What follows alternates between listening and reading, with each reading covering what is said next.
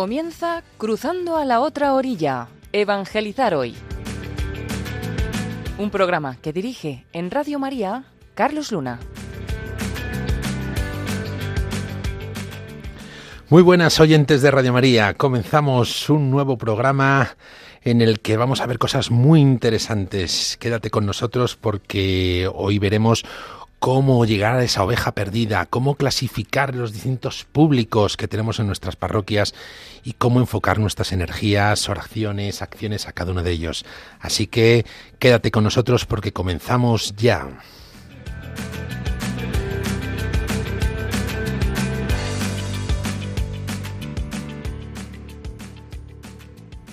Quizás te has preguntado alguna vez, oye, ¿cuánto en salida está mi parroquia? ¿Cuánto en salida está mi institución?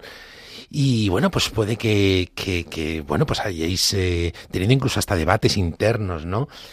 hoy vamos a hablar de eso, hoy vamos a hablar de cómo ir en busca de esa oveja perdida, cómo ir enfocando cada uno de nuestros recursos y energías y focalizar nuestra atención sobre todo en esto que siempre hablamos en este programa, en los alejados, en aquellos en los que, bueno, pues eh, nos llama la Iglesia a evangelizar y a dar testimonio de nuestra fe.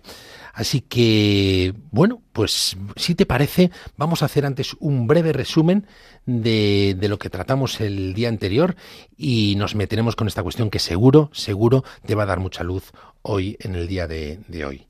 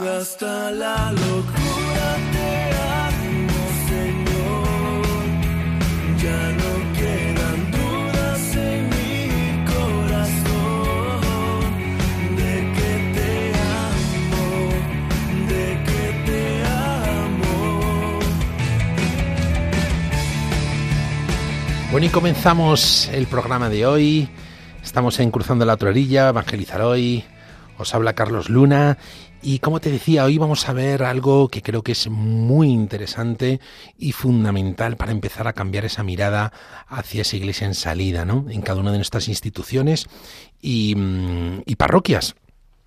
Pero antes, como te decía, vamos a repasar un poquito lo que, lo que vimos en el anterior programa. En el anterior programa estuvimos hablando de una nueva forma de razonar, una nueva forma de iniciar nuestras reuniones cuando queramos diseñar con nuestros equipos un, una acción de evangelización, ¿no?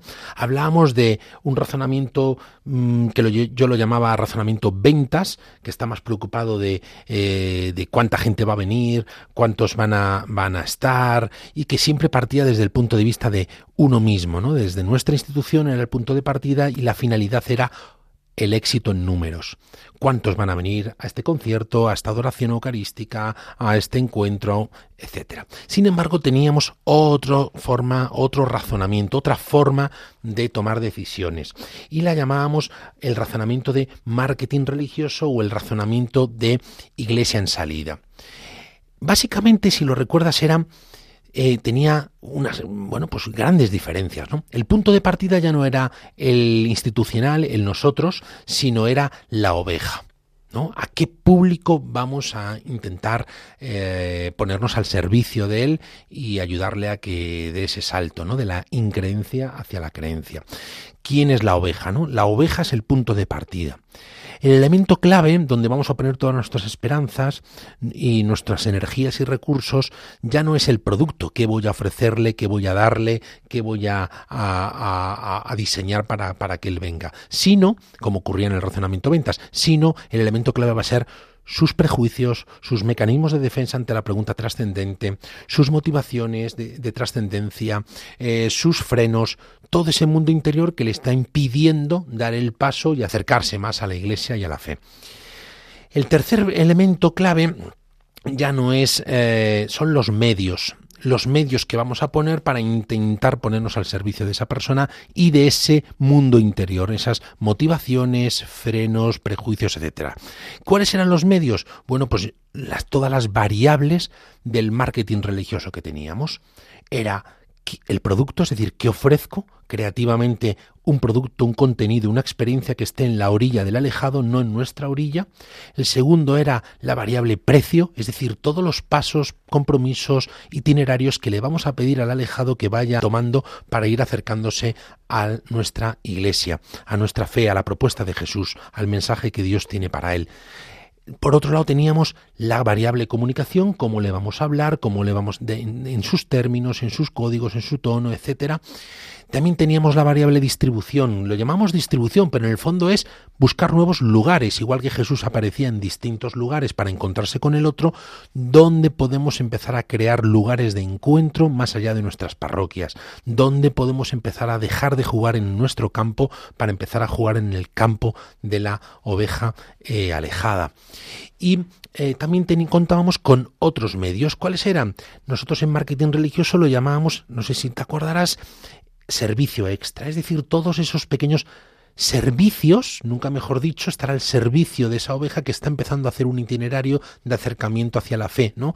Todo aquello que va más allá del producto que le hemos ofrecido, pues, que le hemos invitado, un encuentro, un concierto, lo que sea, o, un producto sacramental o no, eh, eh, em, todo lo que va más allá de esa experiencia y que le puede ir ayudando a sentirse querido, escogido, bendecido eh, por ese Dios Padre que todavía a lo mejor no conoce, pero que está en búsqueda.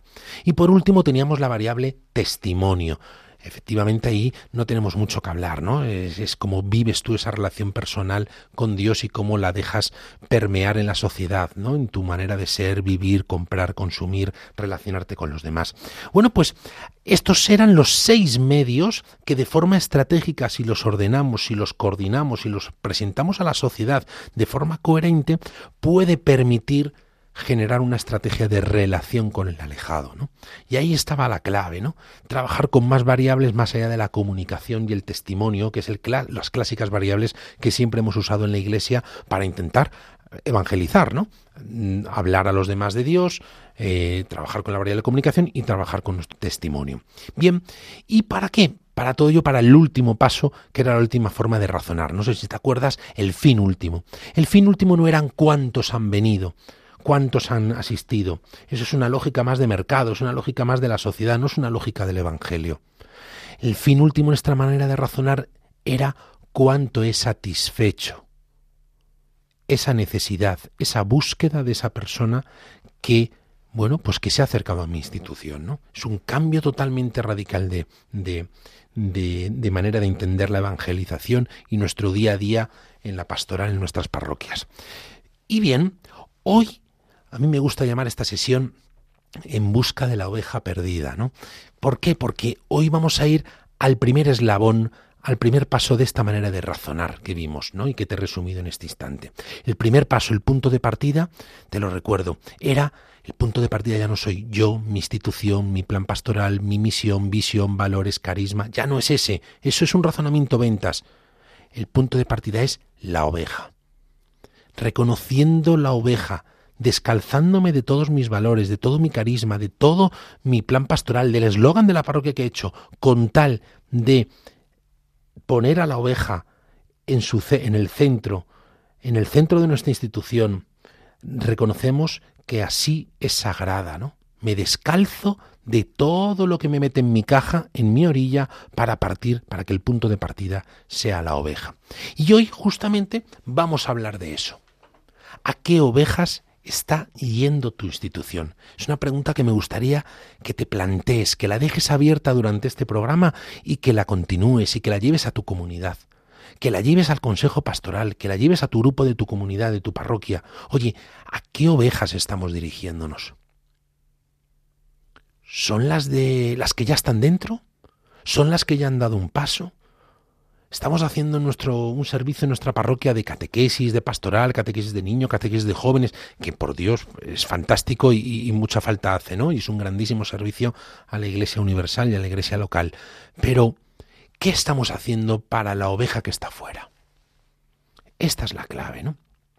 Y para ello, bueno, pues voy a hacer un paralelismo entre eh, unas variables que se usan en marketing, en el marketing de, de gran consumo, y mm, bueno, y vamos a ver si nos inspira una manera nueva de razonar y de ver distintos tipos de ovejas en tu barrio, en tu, eh, en tu entorno más local donde tienes que eh, servir ¿no? a la iglesia. Bien, pues mm, vamos a comenzar. Si yo te preguntara cómo se mide el éxito de una marca, ¿qué pensarías? Es muy posible que lo primero que te haya venido a esta pregunta sea oye, pues una marca tiene más éxito que otra, pues si vende más, ¿no? Si hay más clientes que la prefieren que la otra, pues se supone que lo está haciendo mejor, que lo está haciendo bien y que tiene más éxito que la otra. Bien, sí.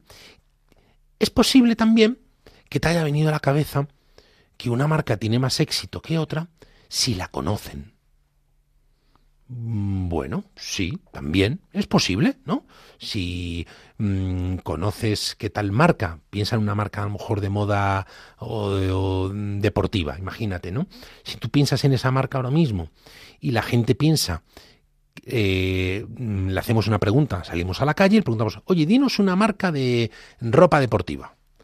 Y la primera marca que dicen la gente es la tuya, pues oye, es muy posible que lo estés haciendo bastante bien, bastante bien, ¿no? Porque están, tienen, el top of mind, ¿no? En, el, en, el, en la cúspide de la mente, del recuerdo, eh, tienen tu marca, ¿no? Pero además, no solamente aparece tu marca, sino que dicen que esa marca se dedica a ropa deportiva y no a, pues no sé, a productos de alimentación.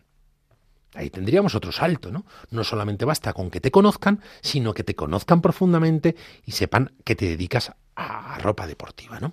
Bien, pero claro, fíjate, no solo basta que te conozcan. Hay gente que conoce ciertas marcas, pero esa marca no les despierta interés, no les despierta curiosidad por querer saber más sobre sus propuestas ahí podríamos decir que esa marca pues tiene menos éxito que otra que sí la conocen y además la gente quiere saber más sobre ella y sobre sus productos, sobre lo que les plantea, sobre lo que les ofrece. Luego, no basta con que te conozcan, sino cuánto interés estás despertando en tu público, que partimos de la base que tiene una necesidad que cubrir. No sé si recuerdas el primer programa, como hablamos, que el marketing religioso lo que busca es, es una disciplina al servicio de la evangelización, pero cuyo objetivo es satisfacer la necesidad de trascendencia que todo ser humano tiene, ¿no? Por el mero hecho de ser humano, ¿no? Entonces, partimos de la base de que hay un público que tiene una necesidad. Y partimos de la base de que no basta con que te conozcan, sino cuánto esa marca es con sus propuestas, con sus mensajes, con sus acciones de comunicación, sus puntos de distribución, con todas las variables que te antes te resumía, cuánto está despertando interés. Curiosidad. Despertar interés significa que alguien que vea un mensaje, vea una propuesta, vea un lugar, un establecimiento de esta marca, una sucursal, cuando lo vea, piense por dentro, cuéntame más, quiero saber más sobre esto. Y sea capaz de entrar en el concesionario, sea capaz de entrar en la marca, en el establecimiento de la marca, le busque por internet, eh, quiero saber más, cuéntame más, has despertado curiosidad sobre ti. Pero claro, estarás de acuerdo, efectivamente, con que no basta con despertar curiosidad. Hay marcas que despiertan interés, despiertan curiosidad, pero luego no les compra, permíteme la expresión, ni Perry. Bueno, pues sí, se interesan un poquito, saben un poquito de qué va, se dedican a esto, pues parecen que son productos interesantes, parece que tienen cierta relevancia para mi vida, pero al final, para mi vida, ese producto, esa marca, si estás, sigues pensando en el ejemplo de la ropa deportiva, al final no elijo esa marca, elijo otra una marca blanca, una pseudo espiritualidad, una pseudo religiosidad, una ideología, un... Bueno, elijo otra marca para satisfacer mi necesidad, o de ropa deportiva, o peor aún, de trascendencia, de sentido a mi vida, ¿no? Entonces, claro, no basta con despertar curiosidad, sino, obviamente, como pensabas al principio, lo importante es que te compren, que te elijan, que te prefieran para satisfacer necesidad, ¿no? Porque al fin y al cabo la necesidad está.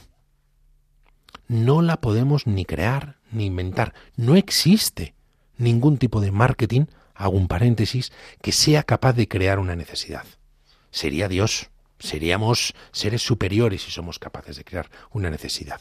La necesidad es inherente al ser humano. Em, supera Mm, presupuestos de publicidad, supera acciones de comunicación. La necesidad forma parte de la esencia del ser humano. Lo que sí que podemos es despertar deseos de que te prefieran a ti, de que te elijan a ti, de que nos elijan a nosotros para satisfacer esa necesidad de trascendencia o de sentido en vez de otras propuestas. Ahí sí que podemos despertar deseos. Despertar, o mejor dicho, crear necesidades es muy, muy, muy, muy, muy difícil, vamos, casi imposible. Seríamos, no seríamos humanos contingentes, limitados, eh, etcétera, ¿no? Bien, bueno, pues como te decía, no basta, ¿no? Con que despertar curiosidad e interés, sino que te prefieran, que te elijan, que se acerquen a nosotros, que nos compren, ¿no? Hablando en un término un poco más marketingiano, ¿no? Y por último, oye, no basta con que nos compran y nos elijan hay otra variable con la que se mide el éxito de una marca, en marketing y en cualquier propuesta que hagamos. La fidelidad. ¿Cuánto esa institución, con sus productos, propuestas, mensajes que llegan a la gente a través de sus eh, comunicaciones, lugares, etcétera, cuánto la gente una vez vivido esa experiencia, una vez haber entrado en relación con esa institución, con esa marca, cuánto la gente percibe que le ha satisfecho esa búsqueda, ha satisfecho esa necesidad y decide volver. Es decir, en nuestro caso sería decide hacer un proceso. Siempre hablo de que, bueno, pues de que nuestra eh, evangelización, nuestra fe es una fe de procesos, es un, es un, eh, es una acción no de fogonazos, no de, no de, disparos ni de, de, bluff espectaculares, es una fe de procesos, ¿no? Entonces, aquí nos la jugamos. ¿Cuánto he satisfecho a esa oveja, a ese público, tal y cuánto estoy acompañándole, tal que ella me prefiera de nuevo, me elija de nuevo, quiera iniciar, por lo tanto empiece a bajar sus mecanismos de defensa, sus frenos ante la trascendencia, ante la pregunta trascendente, ante los prejuicios de la marca iglesia, de la institución iglesia, y elija empezar a hacer un itinerario desde la increencia hacia la creencia. ¿Cuánto estoy provocando esa fidelidad y esa mayor relación con ese Dios que, bueno, pues o no le conoce o está empezando a conocerle. Ahí nos la jugamos. Por lo tanto, por lo tanto, fíjate, voy a hacer un breve resumen. Tenemos, digamos, como que cuatro estadios. Al primero lo vamos a llamar notoriedad. ¿Cuánto de notorio eh, es la pregunta trascendente en la sociedad hoy? Que es, fin y al cabo es nuestra misión, ¿no? Como iglesia, ¿no? Evangelizar y hacer latente y, encarnar ese el Dios de Jesús, ¿no? Y mm, cuánto de notorio, de relevante, de mm, cotidiano, de viva está la pregunta trascendente en el público. Luego tenemos otro estadio, que lo vamos a llamar interés. ¿Cuánto está despertando interés nuestra eh, institución, la fe que intentamos eh, trasladar a la sociedad y animar y estimular y, y bueno, pues evangelizar, cuánto interés está despertando. Tenemos luego un tercer estadio, que lo llamamos compra o preferencia. Elección, si quieres, que sería de cuántos les ha despertado interés, cuántos nos eligen para satisfacer su necesidad de sentido, de trascendencia, etc. Y por último, fidelidad, que es cuántos repiten y siguen viviendo esa experiencia eh, de acercamiento a Jesús, ¿no? A Dios. Bien, pues no sé qué te parece, no sé qué te parece esta manera de analizarlo, pero de estos estadios salen distintos públicos, distintos segmentos de población, segmentos de, eh, de la sociedad a los que tenemos que servir, a los que tenemos que estar preparados y dispuestos a estar en su orilla para realmente estar cerca de ellos y ayudarles a hacer ese itinerario. De aquí sale este, estos distintos segmentos. Bien, pero eh, me gustaría preguntarte, ¿y tu institución? ¿Está más centrada en los que ya nos compran? Está más centrada en los que, bueno, tienen una cierta...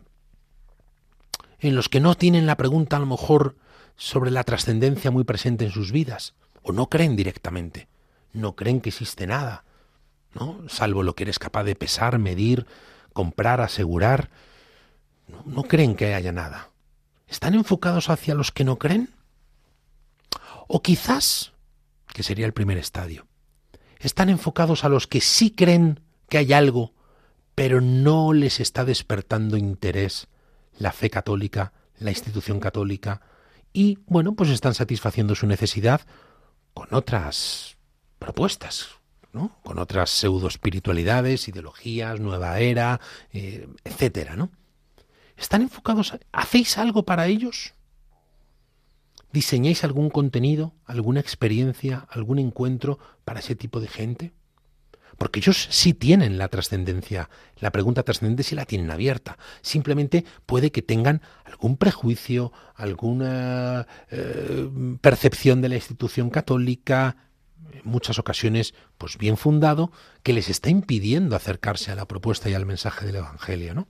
Y por lo tanto están buscando su eh, satisfacción de, de, búsqueda de trascendencia pues a través de otros de otras propuestas o quizás estás muy enfocado a los que ya están dentro y sí despierta interés pero sí nos compran eh, nuestra fe si están eligiendo nuestra propuesta eh, nuestra institución y estáis más metidos en vosotros mismos con productos de pastoral catequesis para niños, catequesis para adolescentes, catequesis para jóvenes, catequesis de confirmación, em, de poscomunión, eh, vida ascendente, eh, todo productos muy orientados para nosotros mismos, para los que ya nos compran. Y los que una vez nos compraron y se fueron, es decir, ya no han sido fieles, se han ido, una vez estuvieron en nuestras parroquias y y por muchos motivos y por buenas malas razones dejaron nuestras comunidades, dejaron nuestros lugares y bueno, pues se han ido. O tienen, bueno, pues una fe un poquitín más de, de herencia, ¿no? ¿Estáis haciendo algo para ellos? ¿Tenéis algún producto con un precio itinerario para ellos, con una comunicación especializada para ellos, con un lugar especializado para ellos, con un servicio extra especializado para ellos, con un testimonio especializado para ellos? ¿Estáis haciendo algo para recuperar a toda esa gente que una vez estuvo y se fue? Esta es la clave, ¿no?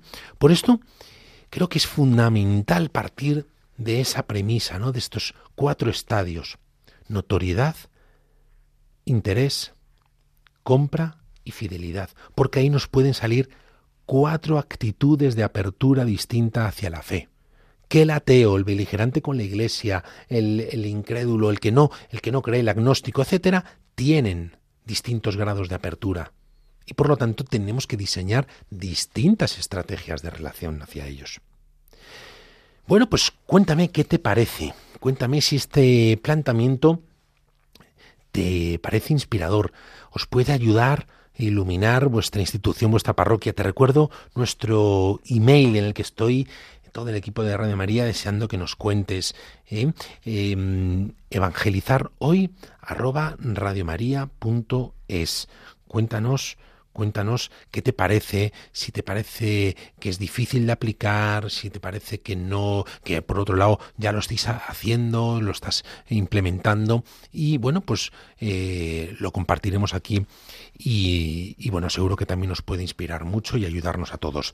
Y para continuar, bueno, pues vamos a seguir, estamos en cruzando a la otra orilla, evangelizar hoy y estamos viendo hoy, bueno, pues cómo ir en busca de esa oveja perdida y de cambiar nuestra mirada hacia esa, y ir viviendo más esa iglesia en salida, ¿no? Que el Papa nos invita y que la sociedad, por otro lado, nos reclama. Y para continuar, bueno, pues vamos a seguir con otra canción te voy a poner para seguir amenizando este rato que tú y yo estamos pasando y que espero que te esté inspirando mucho.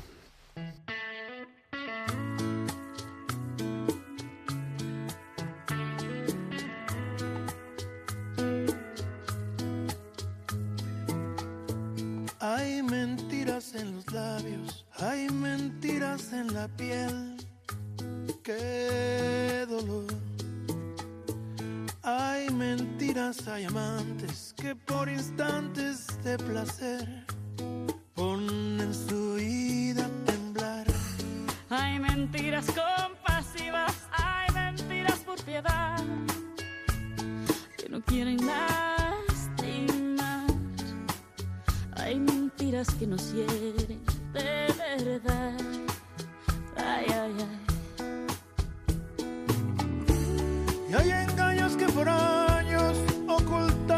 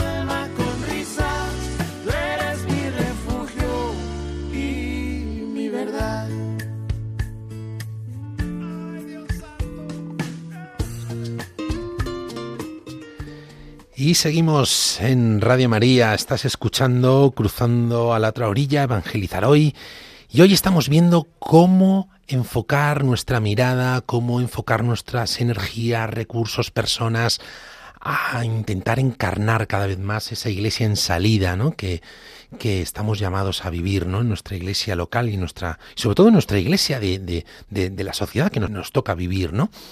Y bueno, estábamos hablando de las distintas aperturas o grados que el alejado, la oveja que está en la otra orilla, bueno, pues puede tener, ¿no?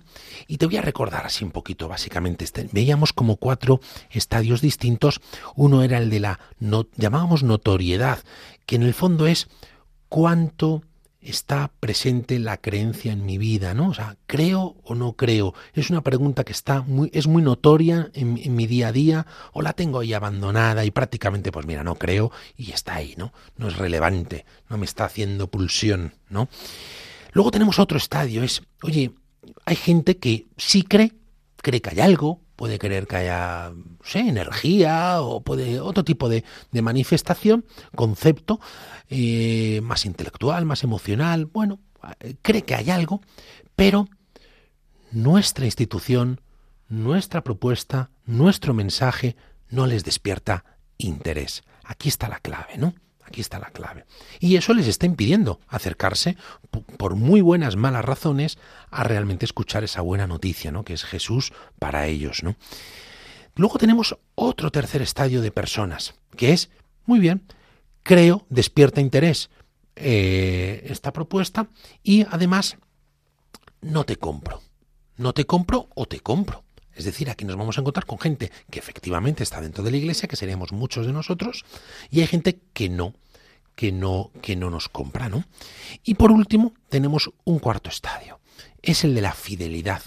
¿Cuánto voy con mis planes de evangelización, con mis planes de marketing religioso, ayudando a recuperar a mucha gente que nos compró una vez, perdóname la expresión, que, que éramos su propuesta, éramos su opción, ¿no? que éramos su, su respuesta a su búsqueda y, bueno, pues han dejado de, de aparecer por nuestras iglesias, ¿no? Y ahí teníamos que trabajar mucho esa fidelidad, ¿no? Esa fidelidad de la, de la, de los fieles, ¿no? Nunca mejor dicho, y, y, de los, eh, bueno, pues del discipulado, ¿no?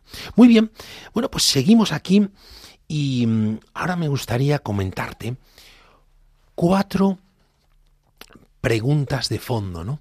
Cuatro preguntas de fondo que estos cuatro estadios intentan responder que detrás de esas cuatro preguntas hay cuatro públicos, con cuatro actitudes de más apertura o menos apertura, como te decía antes, hacia la fe, hacia la propuesta. Claro, en el fondo, lo que estamos intentando es responder a un público que tiene una pregunta de, oye, ¿Dios existe o no existe? Ese es el primer estadio, el de la notoriedad. Luego tenemos otra pregunta si existe. ¿Es el Dios de la Iglesia Católica? ¿Es el que ellos me muestran?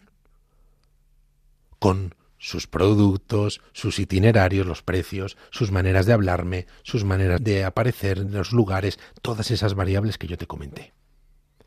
Si existe, ¿es el Dios de la Iglesia Católica?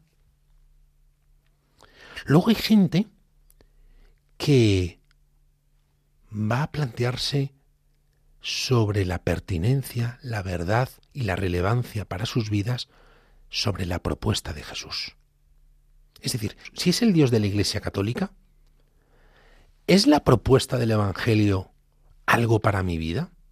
Y eso, ojo, es respuesta para ellos, pero ahora mismo puede que esté siendo freno, mecanismo de defensa para seguir estando abiertos hacia, hacia el mensaje. Y eso muchas veces se nos olvida en los planes de pastoral y de evangelización. Vemos la propuesta de Jesús desde nuestra orilla. ¿Y cuál es? Pues que es, obviamente, buena noticia, como estoy seguro que tú crees, piensas y has vivido en tu vida. Que es buena noticia, que es respuesta para la gente. Pero fíjate, esa manera de, de pensar nos mete en una caja, que es la nuestra. Sí, obviamente, es camino, verdad y vida, pero es nuestra caja no nos mete en la orilla del otro, porque la propuesta de Jesús para otras personas, en su estadio en el que viven, en su momento vital y en su grado de apertura, o mejor dicho, de, de estar cerrados, les está siendo impedimento. les está siendo, está suponiendo un freno para acercarse a la iglesia. Fíjate qué paradójico, ¿no? Por último, tenemos una cuarta pregunta, que es la que corresponde al último estadio, el de la fidelidad, aquellos que una vez estuvieron y se fueron. ¿Es la Iglesia con su mensaje, con su propuesta, con lo que yo viví en mi época hace tiempo, que luego se han ido, ¿no? ¿Sigue siendo un lugar relevante para mi vida? ¿Sigue siendo un lugar de encuentro, de desarrollo, de crecimiento para mí? Porque, ojo, esta gente se fue. Esta gente estuvo. Esta gente puede que tenga la fe más fría, más tibia, más, más alejada, ¿no? Y hayan perdido esa relación cálida y personal con ese Jesús, ¿no? Entonces, ahí hay otra pregunta que nuestros planes de evangelización tienen que estar dispuestos a responder y levantar esas barreras o mecanismos de defensa. ¿Sigue siendo relevante para mi vida? ¿Sigo siendo importante para Él? ¿Sigo siendo ese hijo amado, bendecido por Él? Roto también en mi realidad, en mi, mi vida, en mi persona, en mi... ¿Sigue teniendo una vocación para mí? ¿Sigue teniendo una propuesta para mi vida? Y estas son preguntas fundamentales que tenemos que estar dispuestos a plantearles, pero no como una pregunta racional, sino como, como lo que te comentaba al inicio del programa, con nuestros productos, nuestros precios, es decir, itinerarios que les vamos a dar, nuestras comunicaciones, nuestras distribuciones, nuestros nuevos lugares donde vamos a aparecer, porque esa gente ya no va a pisar nuestras parroquias. Tenemos que empezar a diseñar creativamente nuevos lugares más allá, salir de nuestra zona de confort, o mejor dicho, nuestra zona sepulcral, que nos hace cerrarnos en nosotros, vivir para nosotros y no estar mirando hacia el otro. A través de todas esas variables podemos forjar esa relación también con estos públicos que una vez estuvieron y ser respuesta y plantear esas preguntas para ellos. Muy bien, bueno, pues vamos a seguir. Espero que te esté interesando, que te esté iluminando. Como te decía antes, tenemos un email disponible para este programa en el que podéis compartir todo y vuestras cuestiones, vuestras dudas, vuestros aciertos también, que muchas veces nos contáis, bueno, pues oye, pues tengo este problema o tengo esta cuestión, ¿cómo lo planteo? ¿Cómo lo hago? ¿Cómo tal? Pero también comparte todos estos aciertos o estas buenas prácticas que estés haciendo para ir ayudándonos a todos a evangelizar, ¿no? Cada vez mejor en esta sociedad, ¿no? Que ha cambiado mucho. Bien, el, email, te lo recuerdo, es evangelizar hoy arroba radiomaria.es. ¿Mm? Bien, bueno, pues vamos a continuar. Como te decía, de estos cuatro estadios, cuatro actitudes, cuatro grados de apertura, cuatro tipos de preguntas, salen cuatro planes de marketing religioso o cuatro planes de evangelización. Claro, ya no vale hacer un plan de evangelización o de pastoral abierto para todos. Ya hay, si realmente reconocemos a la oveja como fundamento, ¿no? El alejado como fundamento de nuestra existencia, como esa iglesia que existimos para evangelizar. Si realmente reconocemos que la oveja perdida es lo sagrado, aquello por lo que dejo las 99, renuncio a todos mis hábitos, mis rutas, mis inercias como pastor y voy a por ella, si lo reconozco como sagrado, bueno, pues ahora también eso merece tener cuatro planes personalizados para cada uno de ellos, para cada uno de ellos. Bien, ¿y cuáles son? ¿Cuáles son estos planes? Bueno, pues fíjate, em, para el primer, el primer estadio, ¿no? Ese nivel de los que creen o directamente no es em, no es eh, relevante, no es notoria, ¿no? Decíamos notoriedad, ¿no? No es notoria la pregunta trascendente de sus vidas, no es importante. Bueno, pues aquí es lo que llamo yo el plan para despertar el deseo de trascendencia. que tenemos que dedicar con nuevos productos, contenidos, precios, itinerarios, distribuciones, comunicaciones, etcétera, todo enfocado para despertar el deseo de trascendencia en ellos. Porque no lo tienen, no lo tienen, lo tienen dormido. No les es importante para ellos, ¿no? Simplemente llegan y contestan, oye, pues no creo. O, mm, bueno, no tengo certeza de que algo exista o no exista, luego, por lo tanto, para mí esta pregunta no es relevante ni importante en mi día a día. ¿Mm? Entonces, aquí hay que enfocar. Ojo con los verbos que voy a usar en estos planes. ¿eh? Este primero he dicho es el plan para despertar el deseo. Despertar el deseo de trascendencia en este público. Muy bien. Luego tenemos un segundo plan. Un segundo plan que, de nuevo, pues no podemos llamar plan de evangelización o plan de pastoral o plan de... No, no, no, no. Es un plan de marketing religioso enfocado a los que creen que existe algo, pero no se están acercando a la iglesia, no les despierta interés la propuesta de la iglesia, pues por mm, prejuicios que tienen, por experiencias anteriores, por creencias limitantes que su educación cuando eran niños tuvieron, bueno, pues por muchas buenas malas razones no les eh, no les no se acercan nos acercan, no despierta, nos despierta interés nuestra propuesta. Y bueno, pues están satisfaciendo su necesidad de sentido de trascendencia con otros productos, con nuestros contenidos, otras propuestas. Bien, a este plan, ojo el verbo, lo vamos a llamar plan para recuperar la atracción por la marca.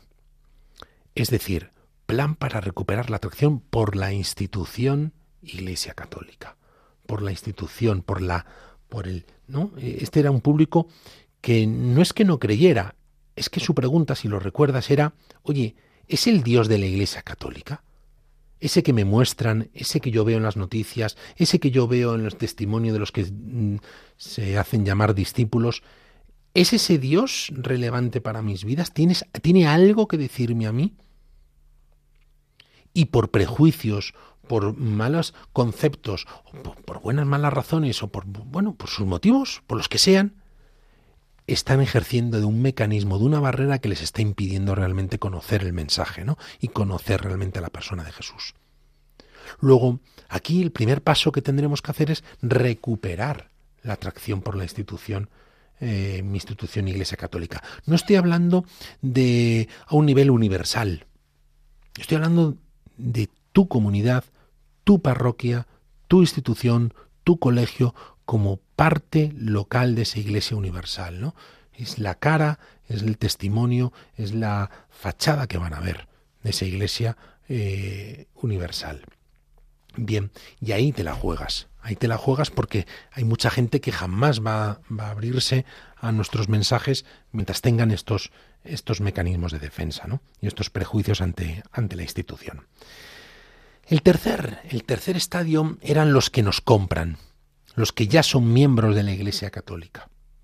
Bueno, pues aquí como institución, nuestro objetivo cuál va a ser? Pues nuestros planes de pastoral. Aquí sí que es más una pastoral, ¿no?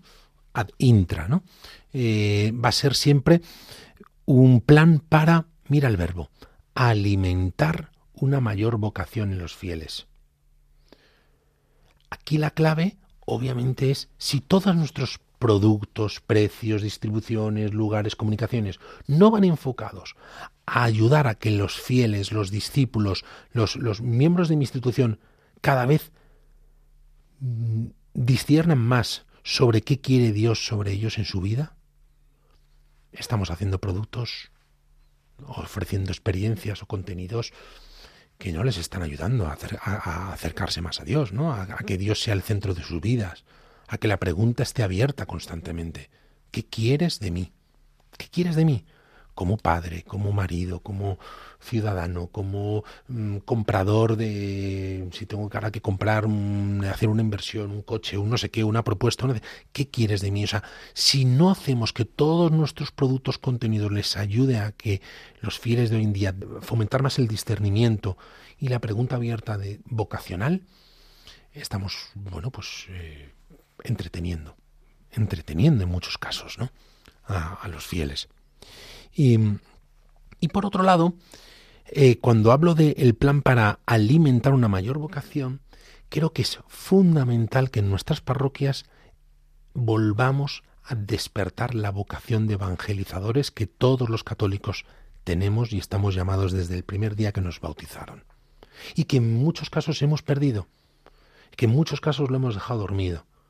¿no? Esa vocación que la Iglesia tiene, que nace para evangelizar y que cada uno de nosotros como miembro de ella debemos de intentar aterrizarlo en nuestros lugares de trabajo, de ocio, etcétera, familia, etcétera. Es decir, por lo tanto, cuando hablamos de un plan para alimentar una mayor vocación, es en dos dimensiones.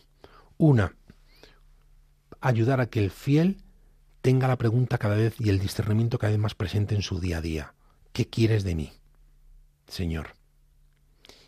Y segundo, alimentar una mayor vocación evangelizadora, recordar, ayudar a que esto sea prioritario en cada uno de nosotros, porque por otro lado vivimos en una sociedad que nos está reclamando eso, que nos está pidiendo eso que está construyendo su existencia, su vida en torno a sí misma, pero que al mismo tiempo está careciendo de sentido y muchas veces de ese Dios, ¿no? Padre que, que le ama desde la eternidad.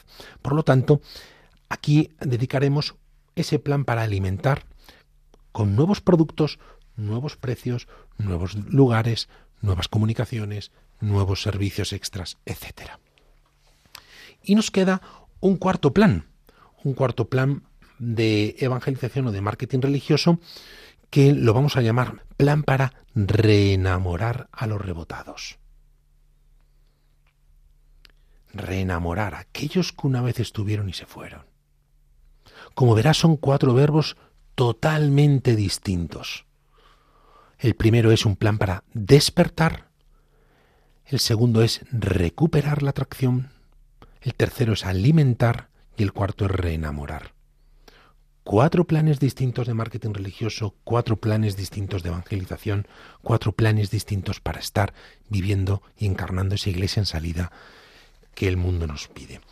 Muy bien, muy bien, muy bien. Vamos avanzando. No sé qué te parece, no sé qué tal te está, eh, si te está generando dudas, preguntas, sugerencias. Cuéntamelas, cuéntamelas en evangelizar hoy porque estoy seguro que serán de mucho interés para todos y seguro que iluminarán también a muchos oyentes. Y bueno, pues fíjate, me gustaría hacer una traslación a lo que el Papa nos comenta en la Evangelii Gaudium. En la Evangelii Gaudium el Papa habla de cinco segmentos o cinco públicos, cinco tipos de eh, ovejas distintas. Fíjate eh, las que él dice. Te las voy a recordar, porque vas a ver cómo todas, cada una de ellas, caben en estos cuatro planes que te he comentado. Él habla primero de un primer grupo de personas que son los que no conocen a Cristo. No conocen a Cristo o lo rechazan.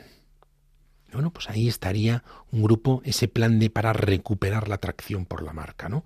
Rechazan a Cristo porque muchas veces, bueno, pues tienen unos prejuicios con la institución, tienen prejuicios, etcétera, ¿no? no lo conocen o lo rechazan. Luego también él habla de los fieles que frecuentan la comunidad.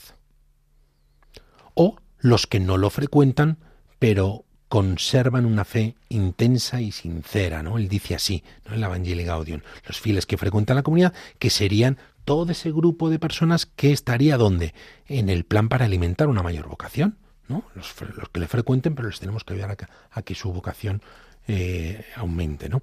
Su pregunta vocacional aumente en sus vidas, la tengan más presente. Bien, y por otro lado, los que no la frecuentan, pero conservan una fe intensa y sincera.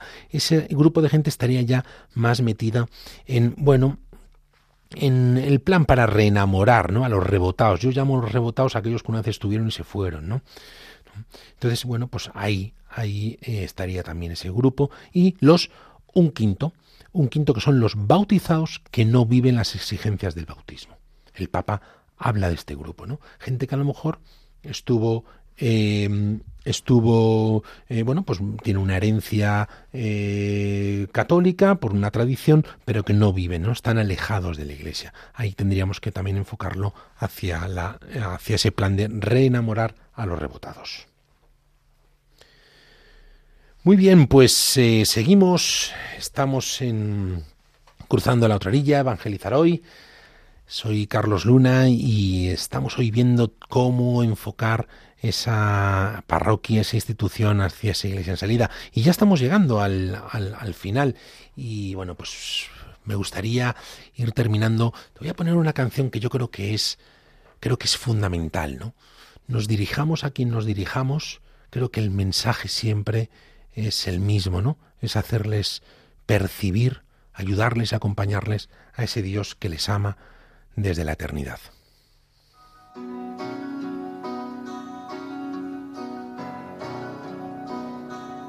como yo te amo, como yo te amo, convéncete, convéncete. Nadie te amará.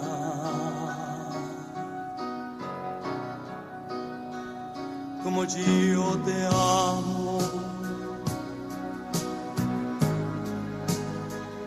como yo te amo. Olvídate, olvídate. Nadie te amará, nadie te amará, nadie porque yo te amo con la fuerza de los mares, yo te amo con el ímpetu del viento, yo te amo en la distancia y en el tiempo. Yo te amo con mi alma y con mi carne. Yo te amo como el niño a su mañana. Yo te amo como el hombre a su recuerdo. Yo te amo a puro grito y en silencio. Yo te amo de una forma sobrehumana. Yo te amo en la alegría y en el llanto. Yo te amo en el peligro y en la calma. Yo te amo cuando gritas, cuando callas, yo te amo tanto, yo te amo tanto, yo.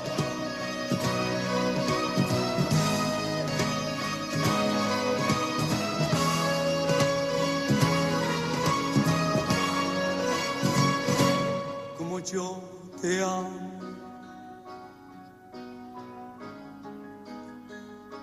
Como yo te amo convéncete, convéncete. Nadie te amará.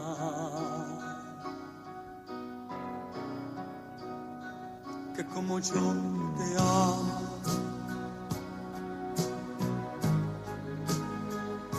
Como yo te amo, olvídate.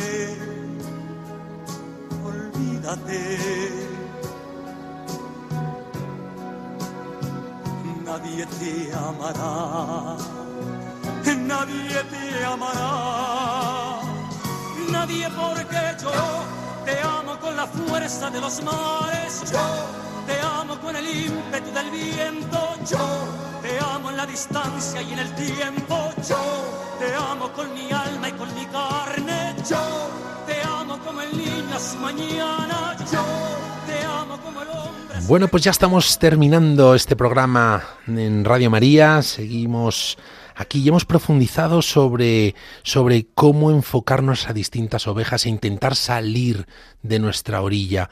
Me gustaría que te lleves, te lleves esa pregunta con la que empezaba el programa de hoy, ¿no? Que os miréis al espejo como institución, como parroquia, y os preguntéis delante del Señor, ¿a quién realmente nos estamos dirigiendo? ¿Solamente a los que están ya dentro?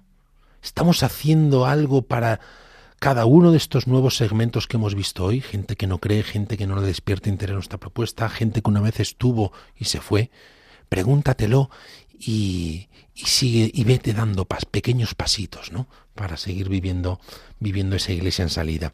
Muy bien, pues toca ya despedirse, toca ya ir terminando y mm, bueno, pues me gustaría recordarte, si te ha gustado, si crees que a alguien más le puede interesar, si crees que a tu párroco le puede venir bien o a alguien de tu comunidad o del consejo eh, parroquial escuchar estos contenidos, te recuerdo que todos ellos están en nuestro podcast en radiomaria.es. Puedes escucharlo, eh, este episodio se llamará En busca de la oveja perdida y ahí puedes compartirlo con todos los que todas las personas de tu comunidad que creas que les puede interesar. Y nada más, simplemente que te espero el próximo mes, el 8 de septiembre, seguiremos profundizando en nuestra vocación evangelizadora. Y recuerda, si nosotros no cuidamos a nuestras ovejas, otros lo harán por nosotros.